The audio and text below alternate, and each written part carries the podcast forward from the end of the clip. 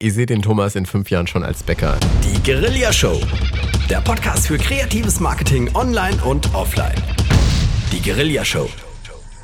Hallo und herzlich willkommen zur Guerilla Show, der Podcast für kreatives Marketing online und offline. Nur echt auf www.guerillashow.de. Mein Name ist Carlos Ansegunde und bei mir natürlich Der echte wahre Thomas von Stetten. Gibt's auch einen Unwahren? Nein, nur mich als Gibt's nur den echten. Ich begrüße euch auch. Original. Zur, ja, und wir sind wieder beide super gut drauf für den zweiten Teil unserer Serie.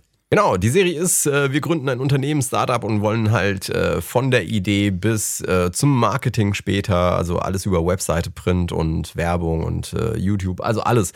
Wir machen alles äh, durch in einer Serie im Laufe des Jahres. Zwischendrin hatten wir ja schon angekündigt, gibt es immer wieder die Specials mit Marketingkampagnen, die ja, aus der Aktualität äh, oder Guerilla-Geschichten, die gut funktioniert haben, die wir einfach herauspicken, damit äh, wir da nicht äh, erst in einem Jahr dazu kommen. weil Genau, uns das und auch ihr auf interessiert. dem Laufenden seid, ne? Natürlich. Und heute machen wir den zweiten Teil dieser Serie und da geht es um die Namensfindung. Ja, oder allgemein gesagt, ein Name und wir konkretisieren unsere Idee. Und wir hatten das letzte Mal ein bisschen erzählt, Carlos, von Ideenfindung und wie man das umgeht und Zielgruppen und jetzt kommen wir dazu, wirklich etwas durchzuspielen und zwar von einer kleinen Idee, die wir einfach mal, sagen wir mal, wir treffen uns irgendwo, meistens trifft man sich im Café oder in der Kneipe und babbelt ein bisschen mit einem Freund oder mit einer kleinen Gruppe und auf einmal sagt jemand, hey, habe ich euch schon mal erzählt, ich will mich komplett verändern. Ich habe die ganze Zeit schon meine Ideen in so ein Ideenbuch aufgeschrieben, haben wir das letzte Mal euch erzählt, ist eine gute Sache. Und jetzt erzählt ihr mal das, das erste Mal euren Freunden. Und wir haben uns einfach jetzt mal überlegt, wir, das heißt ich zum Beispiel, würde jetzt vier Jahre lang schon als Bäcker agieren. Hab dann später meinen Meister noch gemacht und jetzt will ich mich selbstständig machen. Ich bin Bäcker, ich will nicht mehr angestellt sein, ich will einfach mein eigenes Ding durchziehen. Und jetzt geht's los. Die Genau. Idee ist da. Genau, und jetzt äh, ist natürlich die erste Frage, die ich dir stellen würde. Okay, du bist nicht der erste Bäcker, auch nicht der erste Bäcker in Darmstadt. Was willst du denn machen, damit die Leute zu dir gehen und nicht zu hier den üblichen Verdächtigen, die ich jetzt nicht nenne, weil ich außer Darmstädter kenne die eh nicht. Genau. Also natürlich habe ich mich darauf vorbereitet, die ganze Zeit und habe schon überlegt, macht es überhaupt Sinn, eine neue Backstube oder eine neue Bäckerei aufzumachen? Irgendwas Besonderes muss her. Da haben wir das letzte Mal auch gesprochen. Wer nicht dabei war beim letzten Mal der Sendung, hört es euch nochmal an. Ich habe mir schon Gedanken gemacht, weil ich habe mir auch so in Darmstadt mal angesehen, wo gibt's denn überall Bäcker? Und meistens gibt es wie bei euch, an jeder Ecke gibt es einen Bäcker. Also muss ich irgendwas Besonderes mitbringen oder mir überlegen, wie kann ich denn die Kundschaft, die regional ja um den Bäcker herum verteilt ist und viele Leute kaufen beim Bäcker, begeisternd in mein Unternehmen reinkriegen. Und da habe ich gemerkt, es gibt zum einen eine freie Location bei uns um die Ecke und dort gibt es ganz in der Nähe nur drei andere Bäcker. Einmal gibt es so einen, sag ich mal, wo so schnell was gebacken wird, einen großen, ja, so äh, Öfen, die man sieht und dann wird zu günstigem Geld verkauft. Das andere ist ein alttraditionell eingesessene äh, Backstube, die ist super, aber das ist schon, sieht aus wie vor 20 Jahren und hat sich auch nichts geändert. Der dritte, der hat ab und zu mal auf, der hat jetzt eine kleine Postfiliale integriert, verkauft noch irgendwelche Supermarktartikel. Also der entwickelt sich vom Bäcker weg zu so einem Universal, sag ich mal, Tante Emma Laden, hat man früher gesagt. So. Also du hast im Prinzip eine kleine Konkurrenzanalyse Vor vorweg gemacht. Hast geguckt, was ist sonst noch da? Korrekt, richtig. Und hab dann gemerkt, etwas Besonderes, ein besonderer Bäcker, den gibt es hier noch nicht. Und mein Ding ist ja was Besonderes, weil ich habe mich schon lange mit Ernährung auseinandergesetzt. Als Bäcker guckt man ja über die Zutaten, die Lieferanten, wo kommt es her? Und was mich immer fasziniert hat, waren so besondere hohe Qualitätsprodukte, Bioprodukte. Und Bio ist ja zurzeit schon seit längerem der Hype, aber Bio kommt auch immer stärker, so sag ich mal, in den Bereich, wo Leute sagen, hey, das ist einfach normal, wir sollen uns gesund ernähren. Und ich habe die Idee, ich will ein Biobäcker werden. Und nicht irgendeiner, sondern ich habe eine Vision. Ich will der Biobäcker in Darmstadt werden. Okay, also das heißt, du hast dich äh, umgeschaut, hast festgestellt, ähm, eine Nische, die noch nicht bedient wird in der nahen Umgebung, ist die des gesunden Bäckers, der Korrekt. Biobäcker. Und da willst du jetzt reingehen. Ähm, wir hatten im, in der ersten Sendung auch drüber gesprochen, dass wir natürlich unsere Zielgruppe definieren. Die hast du ja im Prinzip dadurch, dass du herausgeschaut hast, was du machen möchtest, hast du deine Zielgruppe schon definiert. Das ist nicht der, der Schnäppchenjäger, der irgendwie sein Brötchen für 10 Cent haben möchte. Ähm, es ist auch nicht der Gelegenheitseinkäufer, der eben äh, einen Stift eingekauft hat und nebenher noch eine, irgendwie ein Brötchen eingepackt hat, äh, eingekauft hat, eingepackt hat sondern es geht tatsächlich um den, der sich gesund ernähren möchte, der darauf Wert legt. Und ich vermute mal, in der Kostenstruktur hast du dir dann auch überlegt, dass du ein bisschen mehr Geld für deine gesunden Produkte nimmst. Genau, ich bin im Premium-Bereich. Das war mir von Anfang jetzt klar. Ich habe nicht direkt die Preiskonkurrenz zu den anderen, weil ich habe was Hochwertiges. Und meine Zielgruppe sind auch die Leute, die ein bisschen mehr Geld ausgeben würden für ein hochwertiges Produkt. Und da ich jetzt auch geguckt habe, wo ist denn dieser Laden, der zurzeit gerade frei steht, auch regional irgendwo in den verschiedenen Stadtteilen vorhanden, ist es ein, sage ich mal, ein hochwertiger Stadtteil. Es ist ein, wo die Leute so ein bisschen besser betuchte sind. Es gibt in jeder großen Stadt immer verschiedene Stadtteile und da ist halt nun mal jetzt ja, so eine kaufstarke Schicht. Das heißt, das Kapital, das Geld ist da. Die Leute sind auch von der Ausbildung, vom Berufsstand her doch ziemlich gefestigt. Da kann schon eher ein Schnittpunkt kommen, wo die sagen, hey, wir holen ein bisschen mehr Qualität für ein bisschen mehr Geld zu uns sonntags auf den Frühstückstisch. Und da will ich rein. Das heißt, das Umfeld stimmt, die Idee habe ich, ich will was Besonderes sein. Ich habe mich schon die ganze Zeit, die letzten drei, vier Jahre intensiv mit dem Thema Bio auseinandergesetzt. Es gibt ja auch gewisse Biosiegel und solche Sachen, auch da habe ich mich schon ein bisschen eingelesen. Ich kenne schon Lieferanten, die wirklich vertrauenswürdig sind, die mir auch wirklich hochwertige Produkte anbieten, die zertifiziert sind, dass ich auch später diese Sache nachweisen kann, wenn jemand danach fragt. Also meine Hausaufgaben habe ich schon so ein bisschen gemacht, dass ich so ein Grundraster von meiner Idee habe, da möchte ich hin. Okay, und äh, bevor wir gleich zur Namensfindung kommen, gibt es noch einen Punkt, auf den ich gerne einsteigen möchte. Du hast es eben ähm, gerade wiederholt. Und zwar, du hast gesagt, möchtest gerne etwas Besonderes machen. Ich habe das häufig, wenn du mit Leuten sprichst oder mit Kunden sprichst, die was Neues aufziehen wollen, die kommen immer an, sie möchten etwas besser machen, sie möchten etwas Besonderes machen. Und äh, ich, ich versuche da immer ein bisschen entgegenzuwirken, weil so toll das ist, wenn man etwas besser machen möchte oder auch etwas ganz Besonderes machen möchte, das ist nicht zwingend notwendig. Es ist toll, wenn man das kann, wenn man das umsetzen kann, weil dann hast du dann Alleinstellungsmerkmal. Wenn es darum geht, etwas neu zu positionieren im Markt, reicht es schon aus, wenn du etwas anders machst. Es muss nicht zwingend besser oder was ganz Besonderes, was ganz Feines sein. Es reicht, wenn es anders ist als das, was bisher da ist. Korrekt. Manchmal ist aber das andere auch besser, das andere auch wiederum nicht so gut, aber dafür erlebnisintensiver. Auch das gibt es ja, wenn das Erlebnis da ist, was vorher nicht da war. Manchmal geht es auch darum, einfach etwas anders zu verpacken und die Leute haben ein besseres Gefühl.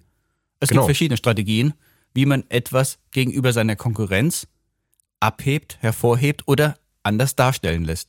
Es ist nur wichtig, dass man sich das wirklich bewusst macht, dass es reicht, wenn ich meine Sache in irgendeiner Art und Weise anders gestalte. Also jetzt äh, bei den ganzen Telefonen, alle Telefone telefonieren, aber sie sehen unterschiedlich aus über das Design zum Beispiel oder die Verpackung kann anders sein. Die Ansprache an die Zielgruppe kann sich verändern, obwohl das Produkt gleich ist.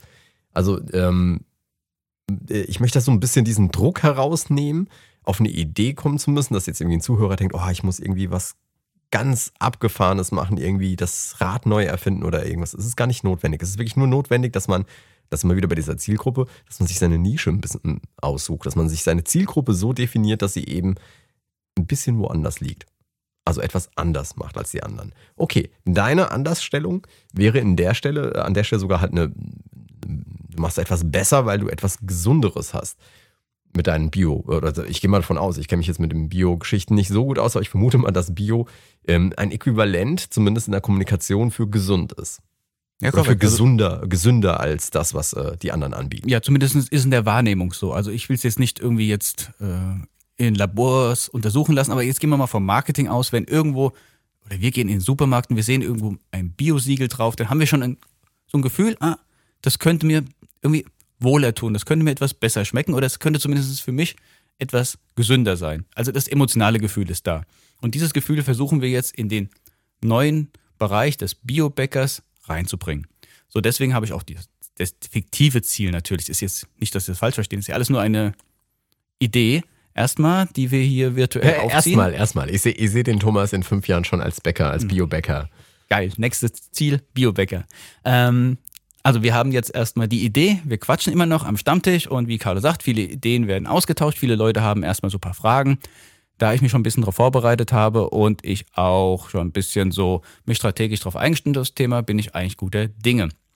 Da wir das Thema aber jetzt haben, speziell heute Namensnennung, und das ist ein ganz wichtiger Bereich, weil da kommen nämlich ganz viele Sachen dazu, solltet ihr euch auch erstmal, bevor ihr überhaupt raus wagt mit eurer Idee, eine gewisse Festigkeit haben und eine gewisse Sicherheit, dass die Idee irgendwo fixiert ist.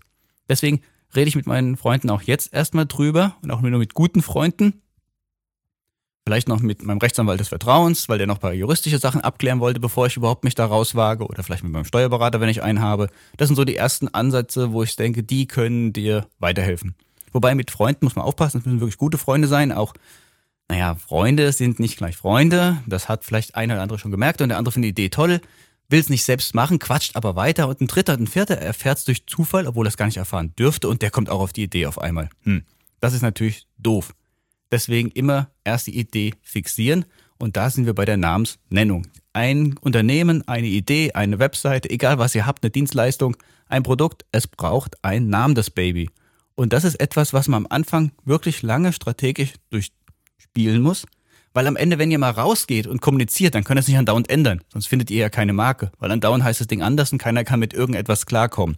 Also wenn ihr euch entscheidet, dann muss es auch so sein, dass ihr das dann die nächste Zeit mittragen könnt. Im besten Fall für immer, denn also deine Marke entsteht eben unter anderem aus dem Namen, den du äh, deinem Unternehmen eben gibst. Und da kann man eine ganze Menge falsch machen, wie man, äh, muss ja nur einen Spaziergang durch Darmstadt machen, da erkennt man einiges. Da gibt es, ähm, nennen wir auch, auch Beispiele, die nicht so gut funktioniert haben. Ach, lass uns erstmal beim Biobäcker bleiben. Ja. Wir haben so viele nee, Ideen. aber ich, ich will nur, nur um es vielleicht greifbarer zu machen, Okay. ich nenne es jetzt einfach mal. Es gibt bei dir in der Ecke, gibt es einen Friseur, der heißt Collar Bar.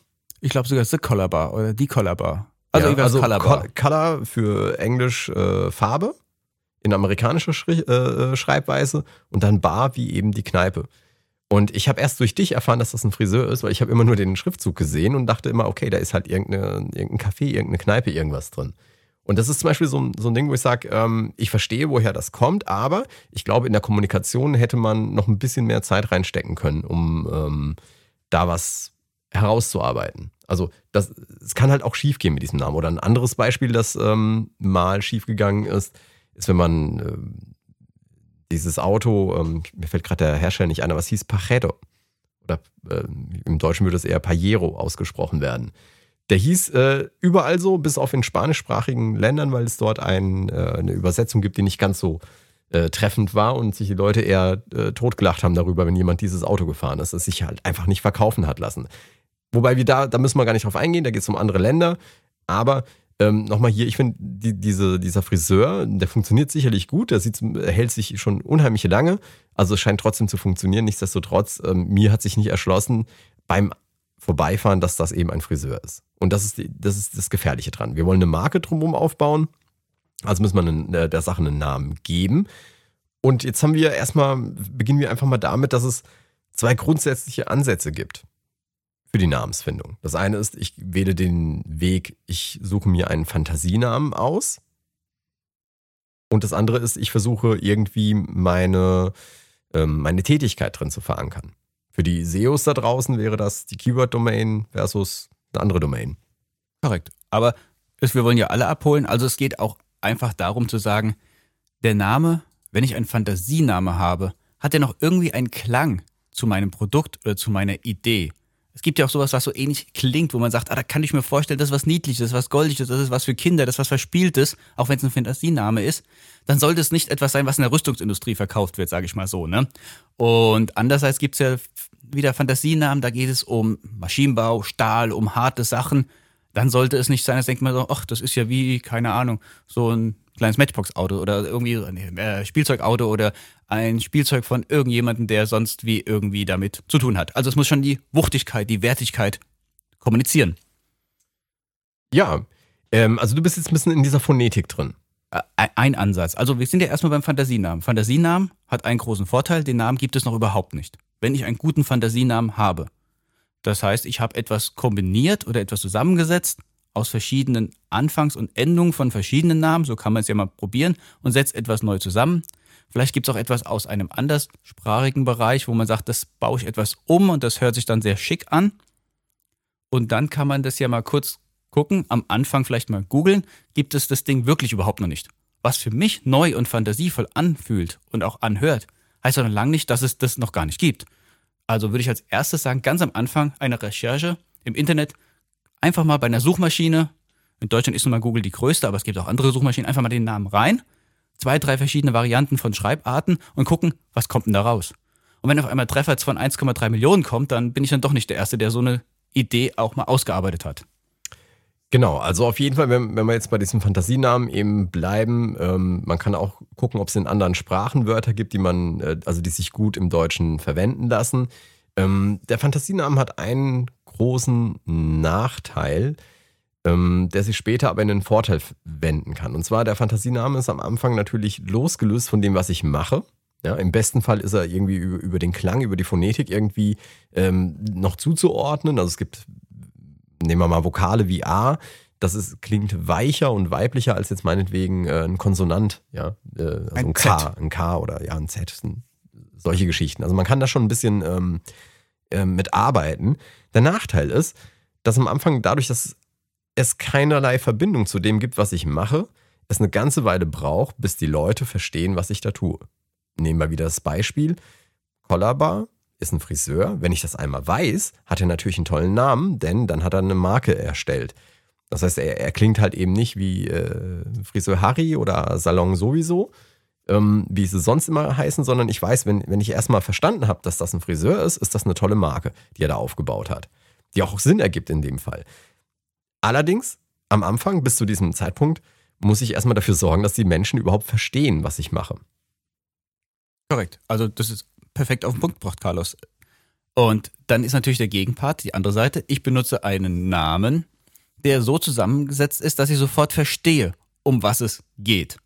Das heißt, ich habe irgendeine Dienstleistung oder irgendeine Tätigkeit und kombiniere die vielleicht mit meinem äh, Familiennamen. Das ist so eine traditionelle Sache. Metzgerei Schmidt. Ist ganz einfach gesagt. So, da weiß man, das ist eine Metzgerei und die ist schon in der dritten Generation von der Familie Schmidt geführt. Und wenn man sagt, du, wo gibt's eine leckere Wurst? Geh mal zu den Schmidts. Dann ist das eine ganz andere Marke und die ist klar definiert. Da braucht man nicht drüber nachzudenken, was könnte das bedeuten, habe ich noch nie gehört. Ich weiß, die Firma äh, Metzgerei Schmitz steht für Fleisch- und Wurstprodukte. Und wenn die einen guten Klang haben und einen guten Ruf, dann geht man auch gerne hin. Ist aber nichts irgendwie, wo man sagen kann, wow, da ist was Besonderes, da ist irgendetwas Neues im drin. Also muss ich gucken, setze ich einen Impuls auf Basis von schon vorhandenen Wörtern und verstärke das vielleicht. Oder ich benutze einen Fantasiename, baue darauf einen Brand auf und bin dann wirklich derjenige, wo man sagt, das ist es und das ist was Neues und das ist was Schickes. Das kann man jetzt nicht so genau definieren, ja, was jetzt für den einen oder anderen besser ist, ne? Ja, wir sollten vielleicht aber mal natürlich äh, überlegen, wer äh, hört diese Sendung, wie, wie ist unser Hörer strukturiert und da ist es eher so, dass ähm, da vielleicht nicht das Kleingeld besteht, um weltweite Kampagnen zu fahren, so dass äh, dein Name als Äquivalent zu Kaffee irgendwie äh, irgendwann aufgebaut ist oder ähm, anderes Beispiel, ähm, also ich, ich hatte jetzt Starbucks im, im Hinterkopf. Ne? Ich meine, das ist ja im Prinzip das Äquivalent. Keiner sagt, ich gehe einen Kaffee trinken äh, bei Starbucks, sondern alle sagen, ich bin bei Starbucks. Also äh, ist klar, trinken Kaffee dort. Ähm, eine andere Sache ist, ähm, man bestellt eine Coca-Cola in vielen Ländern. Man bestellt keine, was ist das eigentlich? Ich, eine Cola? Eine Brause. Ja, eine Brause. Oder eine, eine, eine, eine Art Limo oder sowas. Eine Brause. Äh, ich eine koffeinhaltige Limonade. Das ja gut, ist ja noch einfacher, ja. wenn man sagt, kannst du mir bitte ein Tempo geben? Du würdest ja, mir nicht stimmt. eine Geschwindigkeit mhm. geben, sondern du würdest mir ein Papiertaschentuch geben. Aber in Deutschland hat sich die Marke sofort zu einem Allrounder entwickelt und ich weiß genau, um was es geht. Das ist natürlich klasse, wenn du so weit bist, dass du ein dein Marke zu einem Wort benutzt, was man im Allgemeinen schon benutzt, dann hast du es geschafft erstmal. Klar, aber da hast du auch eine Menge Geld irgendwie in Marketing stecken können, um deine Marke publik zu machen. Das, äh, da, da komme ich jetzt zu dem Punkt, wo ich sage, unsere Zuhörer werden vermutlich erstmal ähm, nicht das Budget haben, um so, so eine Fantasiemarke irgendwie zu erstellen. Ähm, also denke ich mal, wird es für die meisten vielleicht interessanter sein, eine Kombination aus dem, was sie machen und, und vielleicht ein bisschen Markendenken oder Markenname dazu. Gebe ich dir recht. Und vor allem ist es viel einfacher, wenn du eine Marke oder einen Name entwickelst, wo schon genau beinhaltet, was du tust, dann ist es schon klar, auch für denjenigen, der zum ersten Mal zu dir kommt, was machst du eigentlich? Wo ist deine Besonderheit? Dann kommen wir nochmal zu unserem Beispiel zurück. Ich habe jetzt die Idee, ich bin Bäcker, ich will was Besonderes machen, ich will mit Bioprodukten arbeiten. Und ich habe mir ja vorgenommen, ich will in Darmstadt der bekannteste werden. So, jetzt habe ich mir einen Namen überlegt erstmal, wo ich sagen könnte, das könnte es sein, dass man beim ersten Mal sofort weiß, für was der steht. Und zwar habe ich mir jetzt überlegt, das Unternehmen erstmal zu nennen, der Biobäcker. Ich bin nicht irgendein Biobäcker, ich bin der Biobäcker. Und so soll mein Unternehmen auch heißen. Der Biobäcker. Mhm. Das heißt, äh, von vornherein, ich weiß Bescheid, ähm, dass du ein Bäcker bist und ich weiß, dass du Bio drin hast. Das heißt, du hast ein Alleinstellungsmerkmal an der Stelle draußen. In dem Fall hast du ein Ladengeschäft, das irgendwo in Darmstadt sitzt und wenn ich dran vorbeigehe und da steht dran der Biobäcker, weiß ich sofort Bescheid. Allerdings hast du es natürlich schwieriger, dich als Marke zu etablieren, wenn du zum Beispiel jetzt Darmstadt weit anbieten wollen würdest und ich nach Darmstadt Biobäcker suche. Ja. Aber wenn die Leute vorbeifahren und einfach nur mein Unternehmen sehen und sehen das große Schild oder kriegen später vielleicht irgendwelche Werbung zu zeigen, Flyer oder sonst was, und da steht drauf, der Biobäcker. Und dann die Produkte, es ist sofort vom Thema her ganz klar, um was es geht. Und da ich vielleicht noch sage, der ist nicht einfach nur Biobäcker, sondern es ist der. Der hier ist es. Und da sollt ihr hin. Eine Idee für unsere virtuelle Strategie, der Name, den wir jetzt fixieren. Wenn ihr eine eigene Entwicklungsprozess oder eine eigene Entwicklungsidee weiterspinnen wollt mit euren Namen, kann es sein, dass eine ganz abstrakte Form für euch viel wichtiger ist. Das muss jeder so ein bisschen auch von der Dienstleistung, von der Art, wo du dich positionieren möchtest, her irgendwie unterscheiden. Wir haben uns jetzt erstmal für der Biobäcker entschieden. Wenn wir das Ganze jetzt, also noch so eine Schwierigkeit, die mir so im Hinterkopf, äh, also die, die interessant wird da, wenn wir sagen, wir haben auf der einen Seite Fantasienamen, auf der anderen Seite ähm, eben so sowas wie äh, der Biobäcker. Eine Schwierigkeit hast du dann später, wenn du irgendwann sagst, ich brauche eine Webseite für die Geschichte. Ein Fantasiename hat natürlich einen Vorteil, wenn du vorher geschaut hast und es gibt den noch nicht, dann hast du auch die Möglichkeit, dir deine Domain zu sichern, ohne Probleme. Jetzt, ähm, der Biobäcker ist vergeben. Dann nehme ich einen kleinen Trick und das heißt der Biobäcker Darmstadt.de. Okay. Das heißt, da habe ich dann Darmstadt mit eingebaut. Da ich regional nur unterwegs bin mit meiner Idee, ist das auch tragbar. Also der Biobäcker Darmstadt, da kann ich auch noch variieren und kann dann sagen biobäcker Darmstadt.de äh, oder äh, biobäcker-da.de für Abkürzung. Also ich kann mir gleich mehrere Domains sichern, die so ähnlich sind, aber mit einer kommuniziere ich nur nach außen. Ganz wichtig. Weil wir sind jetzt bei der Sache, wir haben jetzt einen Namen. Und jetzt müssen wir eigentlich zwei Schritte schnellstens berücksichtigen. Carlos hat den einen angesprochen, wir müssen uns die Domain sichern, dass niemand anderes die Domain wegschnappt, weil es ist blöd, wir kommunizieren einerseits mit Schildern und Printmedien mit dem Einnamen und ein anderer hat alles weggeschnappt, das ist doof. Also sobald euch der Name irgendwo geläufig ist und ihr seid damit zufrieden und ihr könnt damit leben und dann seid ihr begeistert und ihr sagt, das ist das Ding und irgendwie nach drei, vier Mal schlafen bleibt ihr dabei, dann das erste ist Recherche nach dem Domain. Name, ist der frei oder gibt es eine kleine Kombination, dass ich damit kommunizieren kann? Jetzt gibt es ja nicht nur de, Carlos, es gibt ja auch, wenn wir schon im Internet sind, com.org, ich weiß nicht was für Endungen und vielleicht seit, seit kurzem ganz viele andere sehr, sehr komische Sachen, die noch gar nicht so durchgesetzt haben. Brauche ich die alle? Ich würde, wenn, wenn ich die Möglichkeit habe, ähm, die wichtigsten, also com, de und äh, meinetwegen noch net, Info und solche Geschichten mir sichern. Ähm, grundsätzlich reicht aber, glaube ich, in deinem Fall, in deinem Beispiel, wo du sagst, du möchtest jetzt der Biobäcker in Darmstadt sein, reicht eine DE-Domain. Also der Biobäcker ist nichts, äh, zumal wir dort einen Umlaut haben, äh, ist nichts, was in Amerika funktionieren würde. Insofern äh, würde ich, würd ich da auf jeden Fall zumindest die .de besorgen. Und ich würde ja. noch eins weitergehen, würde sagen, ich hole die mit Umlaut und mit AE geschrieben, dass ich beide habe. Also ja, dass Bäcker auch mit AE geschrieben wird und mit einem Ä. Es gibt ja beide Varianten und das führe ich dann alles auf eine Domain. Aber egal wie derjenige es eintippt, es bleibt bei mir.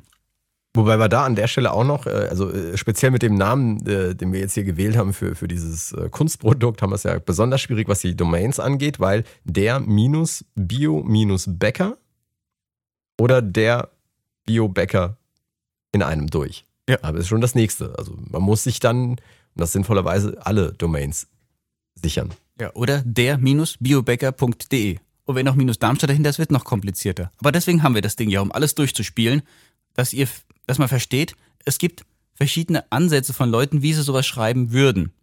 Ja. Und wenn diese euch nicht über die Suchmaschine finden, weil dann wird es ja von Google vorgegeben und nur man klickt drauf, sondern man hört nur, ah, geh doch mal auf die Webseite der Biobäcker darmstadt.de, da kannst du das super Sonderangebot bekommen für deinen Partyservice oder sonst irgendwas. Dann müsst ihr wissen, verschiedene Leute schreiben diesen Klang mit unterschiedlichen äh, Unterbrechungen, also Minus oder zusammengeschrieben. Und dann sollte man gucken, wie viele Domains brauche ich. Ich würde am Anfang auf keinen Fall auf eins oder zwei Domains verzichten, weil die kosten heute ja nicht mehr viel, ist ja kein großes Geld. Aber ich bin mir sicher, ich habe erstmal alles in meinem Portfolio, bevor jemand anderes kommt und es wegschnappt. Noch ein paar Tipps zu, zur Namensfindung dazu, bevor wir dann in den nächsten Schritt reingeht, ähm, reingehen. Und zwar, äh, wir hatten es vorhin schon erwähnt, alle Friseure heißen Salon dies, Salon jenes oder äh, Herrensalon, Damensalon und so weiter. Ähm, es ist, empfiehlt sich natürlich genauso wie, wie in vielen anderen Aspekten, wenn ich ein Unternehmen oder eine Dienstleistung anbiete, sich abzuheben von den anderen, von den Marktbegleitern. Also wenn alle Friseure, alle Bäcker drumherum äh, irgendwie Salon so und so heißen, kann es sich ja anbieten, gerade eben doch einen Fantasienamen irgendwie mit reinzugehen, um sich dann abzuheben. Das ist äh, der eine Punkt. Der andere ist, ähm, je kürzer so ein Name, desto besser einprägsam wird er. Ähm, ganz klar, wenn ich einen super, super langen Namen habe, muss ich mir viel mehr merken. Die, die, die, kurzen Markennamen sind dann leider auf der anderen Seite schon vergeben in, in, in den meisten Fällen. Ähm, aber je kürzer, desto besser. Und er sollte auch einfach zu merken und einfach auszusprechen sein, am besten auch keine problematischen ähm, Rechtschreibfehler irgendwie drin haben. Nehmen wir mal Meier, als also angenommen, ich würde mich jetzt irgendwie Elektromeier nennen wollen, da geht es ja schon los. Äh, Meier mit EI, mit EY, mit AY, AI. Ne? Also da haben wir schon einige Fragestellungen, die wir haben. Natürlich, wenn ich jetzt einen Familiennamen mit reinbringen möchte, komme ich nicht drum rum. Wenn ich Meier heiße, heiße ich halt Meier. Aber wenn ich das frei wählen kann, wenn das nicht ein Thema ist, dass ich meinen Familiennamen reinbringe, wie in deinem Fall, du willst der Biobäcker sein, ähm, da, da gibt es auch keine, keine Fragen, wie man Bäcker schreibt oder wie man Bio schreibt, das weiß jeder. Ja, aber nehmen wir mal dein Beispiel kurz und prägnant. Also machen wir eine Alternative zu der Biobäcker. Zum Beispiel könnte ich mich ja auch nennen Bioback. Die Firma heißt Bioback. Und so hätte ich kreativ alles zusammengeschoben zu einem kurzen Wort. Biobug gibt es vielleicht sogar als Domain noch frei, ich weiß es nicht, ist virtuell. Und schon seht ihr, es ist auch die Möglichkeit, ein Kunstname daraus zu entwickeln. Ich bin und, die Firma Biobug. Und das ist ein super spannendes Beispiel, weil nämlich sofort genau das, was wir vorhin besprochen haben, nämlich eintritt. Während ich genau weiß, der Biobäcker, ich weiß genau, was du machst, ist bei Biobug, ist das ein Ofen, der besonders äh, biologisch wertvoll backt oder könnte das eventuell ein, äh, eben hatte ich gerade noch was, also äh, äh, irgendein anderes Unternehmen sein, dass das in irgendeiner Art und Weise mit Bio zu tun hat. Also plötzlich wird nicht mehr so klar, Bio-Back ist schön kurz, aber es wird nicht mehr so klar, was du machst. Genau. Da muss ich erst kämpfen, dass ich als Marke mit einer Identität zusammenkomme, mit einem Produkt, das man genau versteht. Der Biobäcker ist klar definiert, hat aber bei der Domainfindung zum Beispiel andere Schwierigkeiten wie bioback.de. Also da seht ihr, beides geht. Ihr müsst die Entscheidung treffen, wo kommuniziere ich? Es ist ja auch so, wenn ich eine Webseite baue und ich habe einen Shop und ich will nur im Online-Bereich verkaufen, dann macht eine kurze kleine Domain und ein kurzer kleiner Name mehr Sinn. Wie hier in unserem Beispiel, wo wir ein richtiges Lokal aufmachen oder ein richtiges Unternehmen, wo man wirklich reingeht, wo draußen ein Schild hängt, dann ist der Biobäcker durchaus eine gute Alternative. Genau, in dem Fall hätte ich auch gesagt, ich würde mich persönlich auch eher für der Biobäcker äh, entscheiden. Da geht es um dieses Ladengeschäft. Anders wird es, wenn ich eben nicht regional oder, oder kommunal denke, sondern eben national oder vielleicht sogar weltweit. Da muss, muss man sich vielleicht ein bisschen anders entscheiden. Ich würde sagen, Thomas, in der nächsten Sendung haben wir noch äh, mehr zum Thema Namensfindung. Da geht es nämlich äh, um Markenrecht. Also äh, sich einen Namen sichern zu lassen, kann nämlich unheimlich spannend werden. Und es gibt noch so zwei, drei andere Kleinigkeiten, die wir zum Thema Namensfindung noch vorbereitet haben. Ich würde sagen, in zwei Wochen hören wir uns wieder. Ja, ich freue mich auf euch. In dem Sinne. In dem Sinne, das waren Thomas Neustetten und Carlos Sansegundo. Bis ciao, ciao. dahin. Bye, bye. Die Guerilla Show. Der Podcast für kreatives Marketing online und offline. Die Guerilla Show.